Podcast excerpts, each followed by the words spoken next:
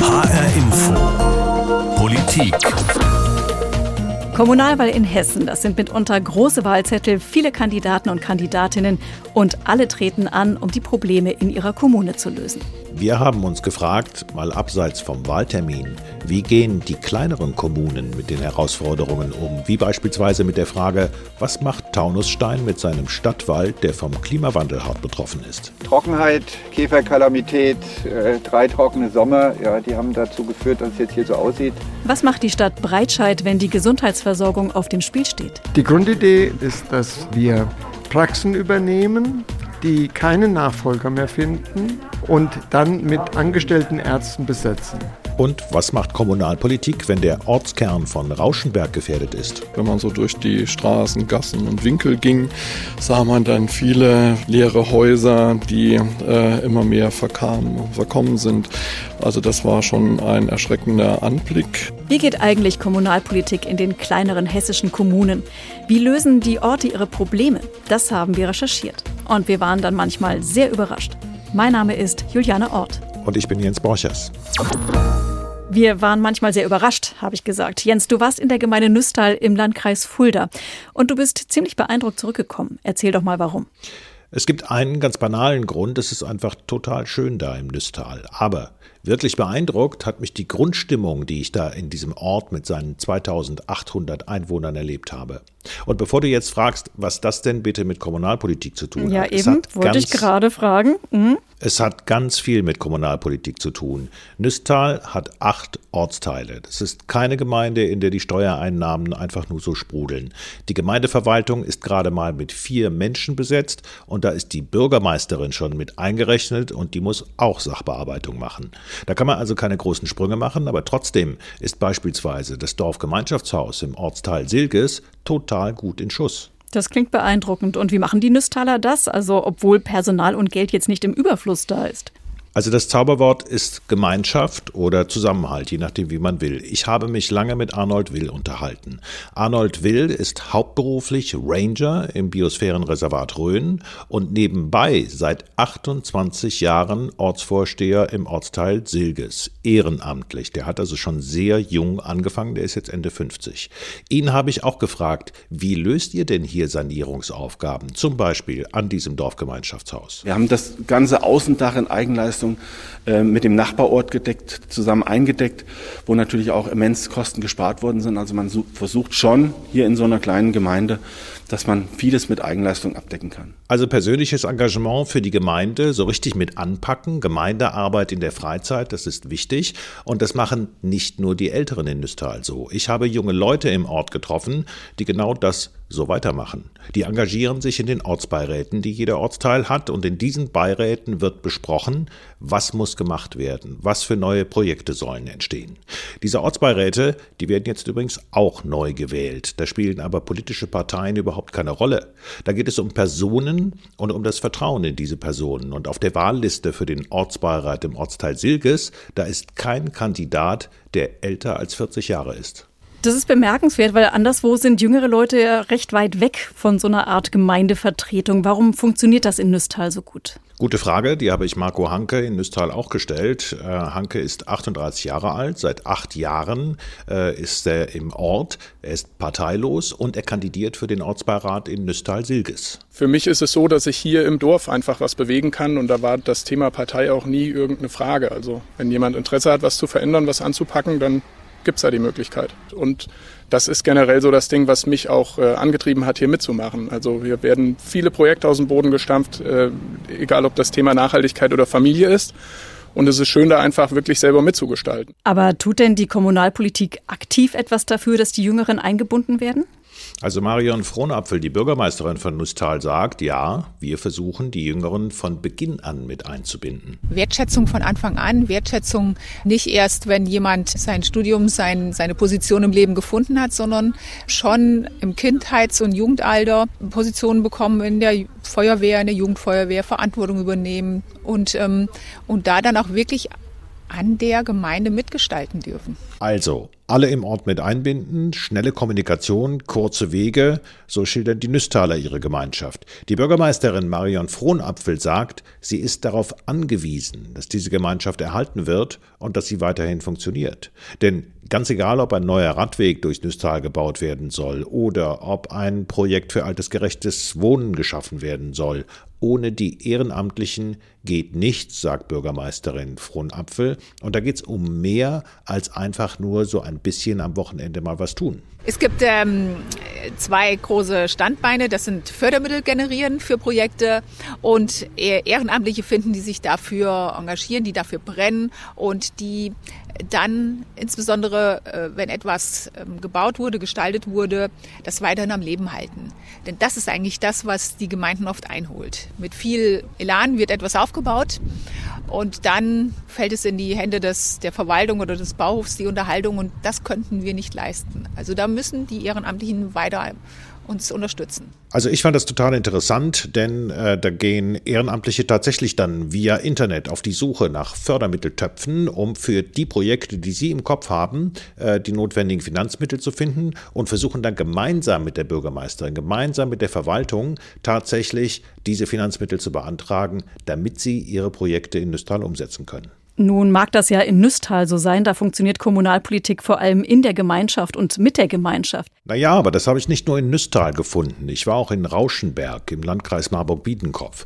Rauschenberg war mir aufgefallen, weil die Stadt und ihre 4400 Einwohner sich Bioenergiestadt nennen. Klang interessant und war auch interessant. Erstens, weil die Stadt ihren gesamten Energiebedarf aus eigener Produktion und obendrein aus erneuerbaren Energien deckt.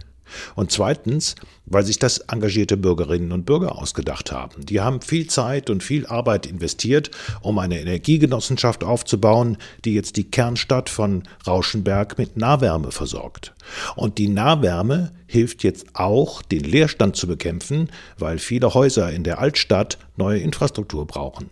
Uli Stein ist seit 15 Jahren Bürger von Rauschenberg und der hat sich gemeinsam mit anderen engagierten Bürgern um dieses Problem gekümmert. Stein schilderte mir erstmal, wie es in der Altstadt vor zehn Jahren aussah. Wenn man so durch die Straßen, Gassen und Winkel ging, sah man dann viele leere Häuser, die äh, immer mehr verkamen, verkommen sind. Also das war schon ein erschreckender Anblick. So, und dann haben Uli Stein und seine Mitstreiter angefangen, mit Eigentümern zu sprechen, mit der Verwaltung, mit dem Bürgermeister. Und siehe da, die ehemals 20 leerstehenden Häuser sind wieder bewohnt, sagt Uli Stein, und momentan sieht es in Rauschenberg folgendermaßen aus. Wir haben jetzt hier in dem Bereich der Altstadt vier, fünf leerstehende Häuser, wo wir aber auch im Gespräch sind äh, mit den Eigentümern dass diese Häuser gerettet werden können, weil die zu dem Stadtbild äh, dazugehören. Also auch in Rauschenberg gilt, die Leute machen gemeinsam etwas für die Kommune und mit der Kommune. Und da spielen Parteien auch eine Rolle, aber keineswegs eine dominante. Aber wie sieht es denn in anderen hessischen Kommunen aus? Du hast jetzt beispielsweise keine politische Partei erwähnt. Du hast von parteilosen Kandidaten für die Ortsbeiräte erzählt. Funktioniert Kommunalpolitik in kleineren Kommunen im ländlichen Raum vielleicht gar nicht mehr so sehr über die Parteien? Darüber habe ich mich mit Professor Björn Egner unterhalten. Der ist äh, Politikwissenschaftler an der Technischen Universität Darmstadt und er ist Experte in Sachen Kommunalpolitik.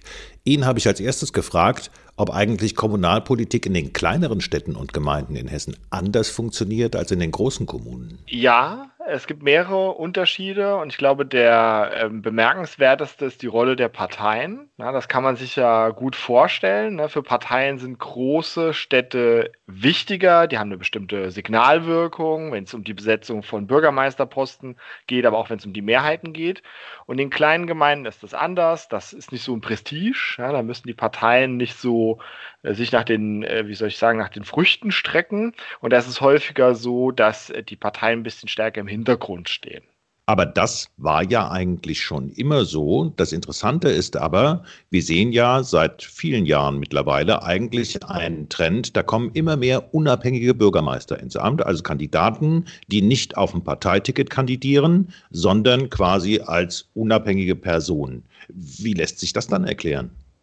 Ja, dafür gibt es mehrere Ursachen. Der erste ist sicher, die erste Ursache ist sicherlich, dass äh, der Zugang zum Bürgermeisteramt durch die Einführung der Direktwahl in den 90ern ähm, natürlich äh, leichter wurde. Na, früher war das ja so, dass die Bürgermeister von den Gemeinderäten gewählt wurden und da sitzen überwiegend Parteipolitiker und die wählen dann auch Parteipolitiker. Das heißt, man kann jetzt überhaupt als Unabhängiger auch ans Amt kommen. Und das Zweite ist sicherlich, dass es so eine Absetzbewegung gibt, so würde ich das mal ausdrücken. Es gibt ja den allgemeinen Trend der Politikverdrossenheit und der schlägt eben auch auf der Ebene durch. Das heißt, wenn ich als Wähler mich von den etablierten Parteien abwenden möchte, dann habe ich auf der kommunalen Ebene eine zusätzliche Möglichkeit zu dem, was ich auf anderen Ebenen tun kann. Ja, bei Landtags-, Bundestagswahlen kann ich Protestparteien wählen, ich kann auch einfach nicht zur Wahl gehen und auf kommunaler Ebene habe ich eine weitere Option, ich kann nämlich Parteilose wählen.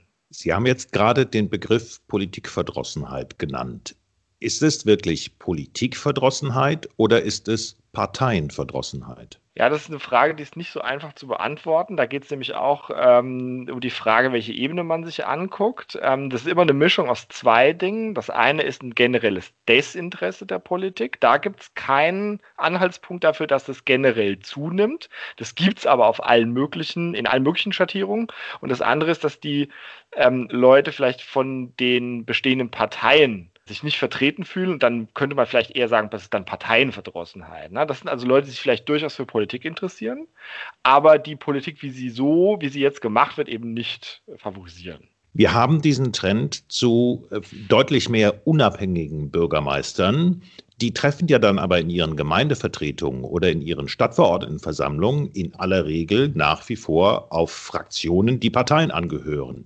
Können Sie was dazu sagen, wie die dann miteinander zusammenarbeiten können? Ja, ich meine, das Problem haben nicht nur parteilose Bürgermeister, die dann in der Stadtverordnetenversammlung oder in, in der Gemeindevertreterversammlung plötzlich eine, ich, ich nenne es mal, feindliche Mehrheit gegen sich haben, sondern das gibt es ja auch bei parteigebundenen Bürgermeistern. Da gibt es ja prominente Beispiele, also SPD-Bürgermeister, die mit einer CDU-Mehrheit im Gemeinderat leben müssen oder umgekehrt. Und dann äh, stellen sich im Grunde die gleichen Herausforderungen. Also als unabhängiger Bürgermeister muss ich mir meine Mehrheiten suchen und dann muss ich natürlich Kompromisse machen mit denen, die da in der Mehrheit sind. Die hat der Wähler ja übrigens auch gewählt. Also, ich habe rausgehört, die klassischen Parteien haben nicht mehr die komplette Lufthoheit in der Kommunalpolitik und da hat sich offenkundig einiges verändert. Und was deutlich wichtiger geworden ist, das ist die Zusammenarbeit zwischen verschiedenen Parteien oder auch Kooperation mit Gemeindevertretern, die nicht den klassischen Parteien angehören.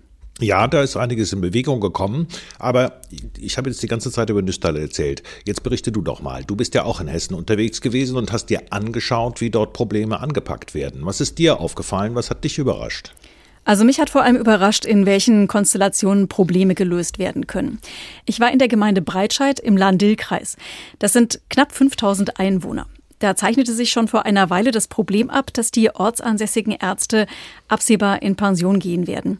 Und es standen jetzt keine Nachfolger für die Landarztpraxen Schlange. Also stellte sich die Frage, wie lässt sich sicherstellen, dass die ärztliche Versorgung in Breitscheid auch in Zukunft gesichert ist? Und das Interessante, die Ärzte haben selbst die Initiative ergriffen. Das hat mir Michael Saar erzählt, der älteste der drei Ärzte in Breitscheid. Wir haben uns irgendwann mal zusammengesetzt und haben uns die Frage gestellt, wie geht es eigentlich weiter, wenn wir irgendwann mal aufhören? Und haben dann für uns entschieden, dass wir zum Bürgermeister gehen und nochmal klären, ob wir nicht irgendein Konstrukt bauen können. Also erster Punkt, verantwortungsbewusste Ärzte, die initiativ werden. Zweiter Punkt, der Bürgermeister und die Verwaltung haben sich mit reingehängt, die haben Gespräche geführt und Lösungen ausgelotet. Und da entstand die Idee, in Breitscheid ein Gesundheitszentrum aufzubauen. Sowas ist ein großes Ding für so eine kleine Kommune, also wurde ein Investor gesucht. Und das war dann der dritte Punkt. Der Bürgermeister hat einen Breitscheider Unternehmer angesprochen und der ist mit eingestiegen. Und zwar nicht unter der Maßgabe, ein großes Geschäft zu machen, sondern um die Zukunft seines Heimatortes zu sichern. Und das Ergebnis, gerade mal zweieinhalb Jahre später, hatte Breitscheid ein nagelneues Gesundheitszentrum.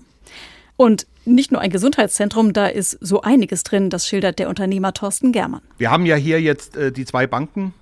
Wir haben einen Apotheker, einen Optiker und Hörgeräteakustiker, was ganz Tolles. Und auch was neu dazugekommen ist, ist ein, ein Café im Erdgeschoss. Dann natürlich äh, das Herzstück des Ganzen, die Arztpraxis mit den freien Ärzten.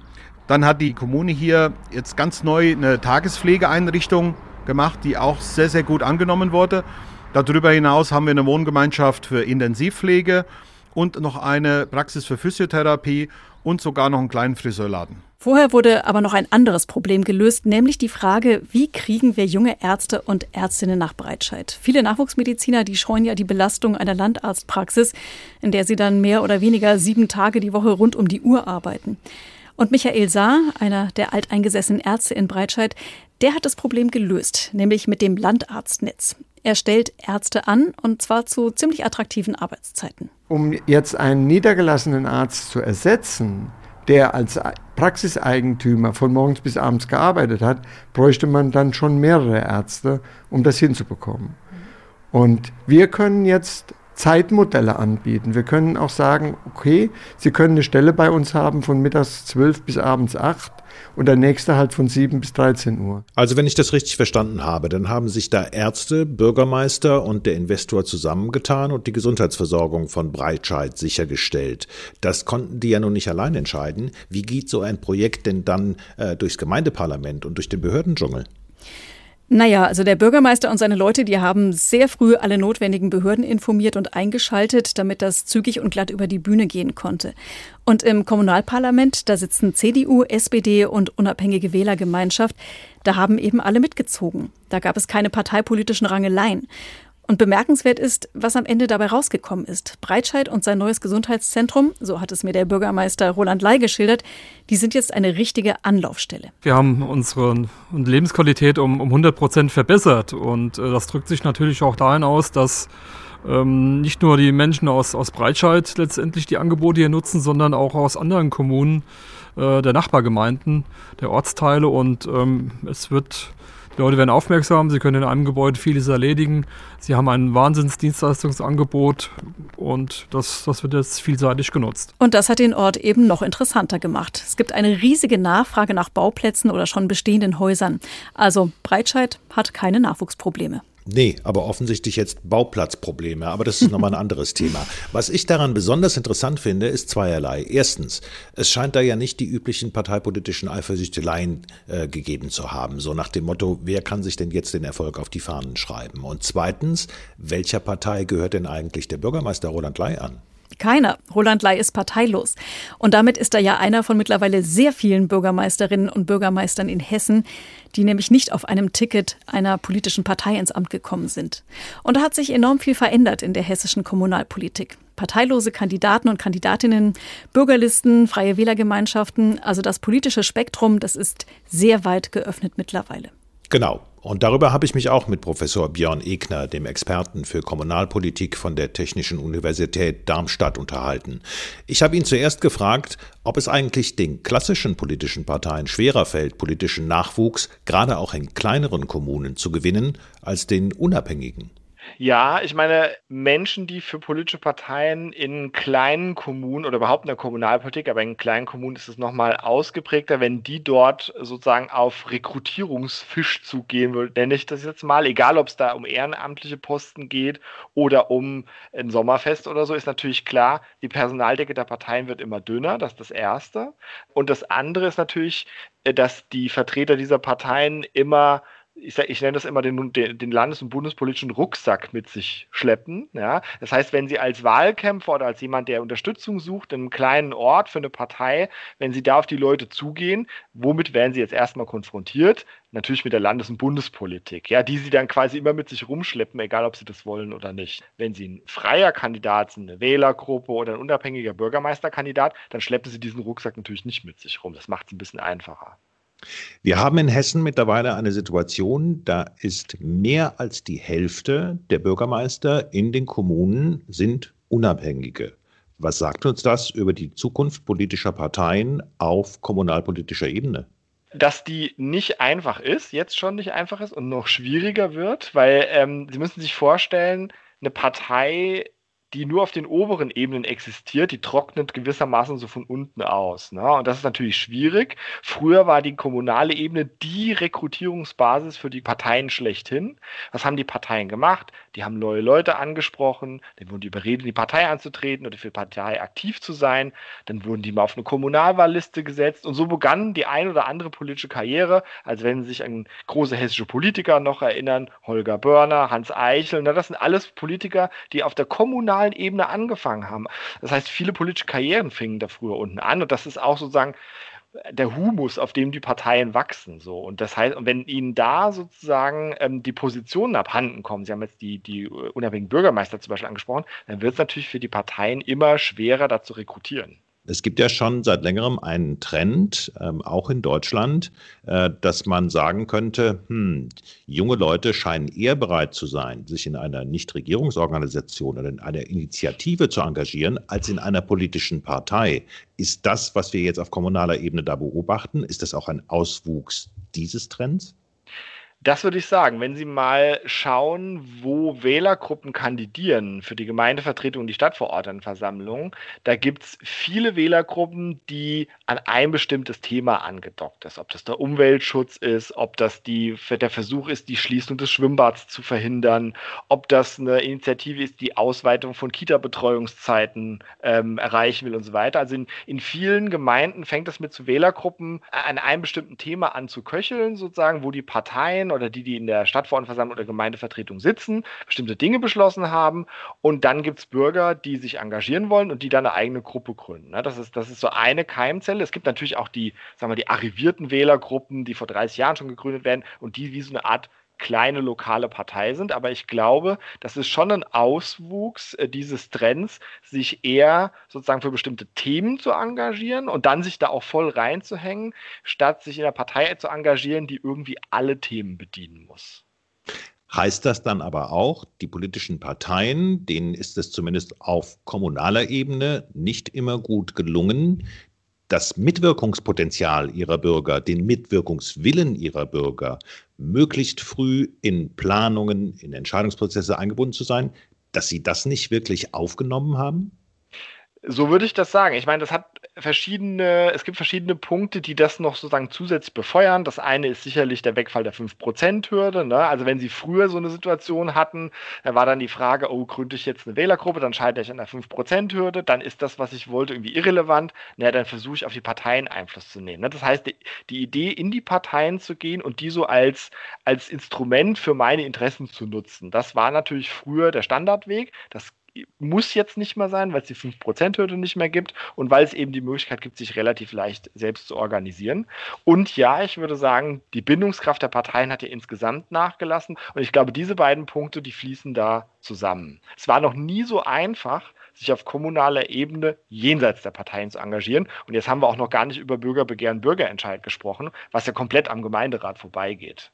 Dazu muss ich ja nicht mal eine Gruppe gründen. Würden Sie sagen, das ist der nächste wesentliche Trend, der da auf die politischen Parteien zurollt?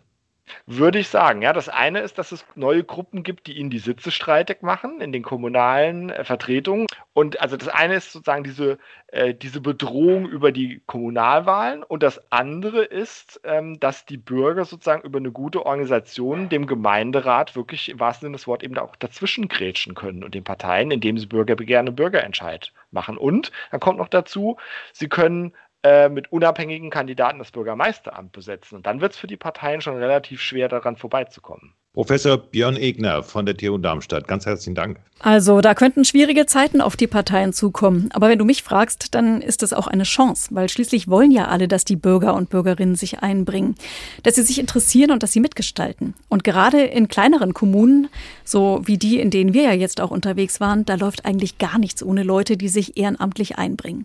Man muss ihnen dann eben auch die Möglichkeit dazu geben. Ja, und man sollte dann auch parteipolitische Auseinandersetzungen weitgehend vermeiden, denn das ist nicht das, was die Leute außerhalb der Politik besonders schätzen, das schreckt eher ab. Also geht es darum, die Zusammenarbeit zu stärken in den Kommunen, junge Leute früh einbinden, Initiativen ernst nehmen, Ehrenamtliche mitnehmen und dabei auch die Verwaltung mit ins Boot holen. Denn Bürokratie, das kann ein ganz schöner Hemmschuh sein, wenn es darum geht, Probleme in den kleineren Kommunen zu lösen.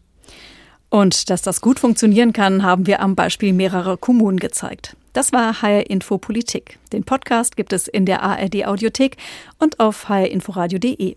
Ich bin Juliane Ort. Und ich, Jens Borchers.